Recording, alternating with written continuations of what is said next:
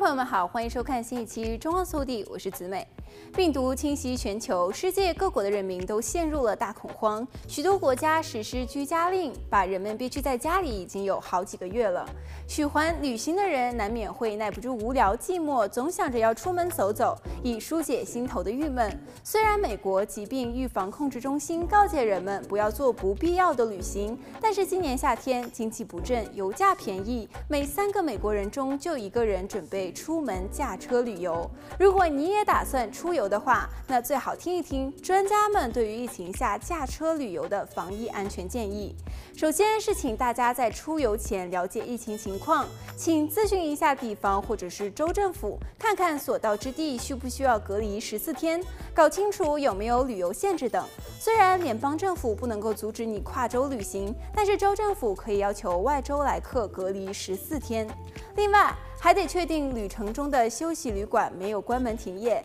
最好能够搞清楚当地的疫情状况，避免到疫情较重的地区旅游。另外，也不要离家太远，出行之前充分的评估染疫风险，比如是不是要经常上厕所，因为公厕容易遭到病毒的污染，还要确定自己是不是属于高风险的染疫人群。上完厕所后也请彻底洗手，用洗手液、肥皂或是酒精揉搓双手二十秒钟以上，彻底的清洁。假如带着小孩子，也请为他备一张便盆训练椅，以防孩子到处乱摸东西。请考虑你自己的年龄、体质，还有多少人同行，因为人越多，染疫的风险就会越大，说不定其中存在更容易感染病毒的人群。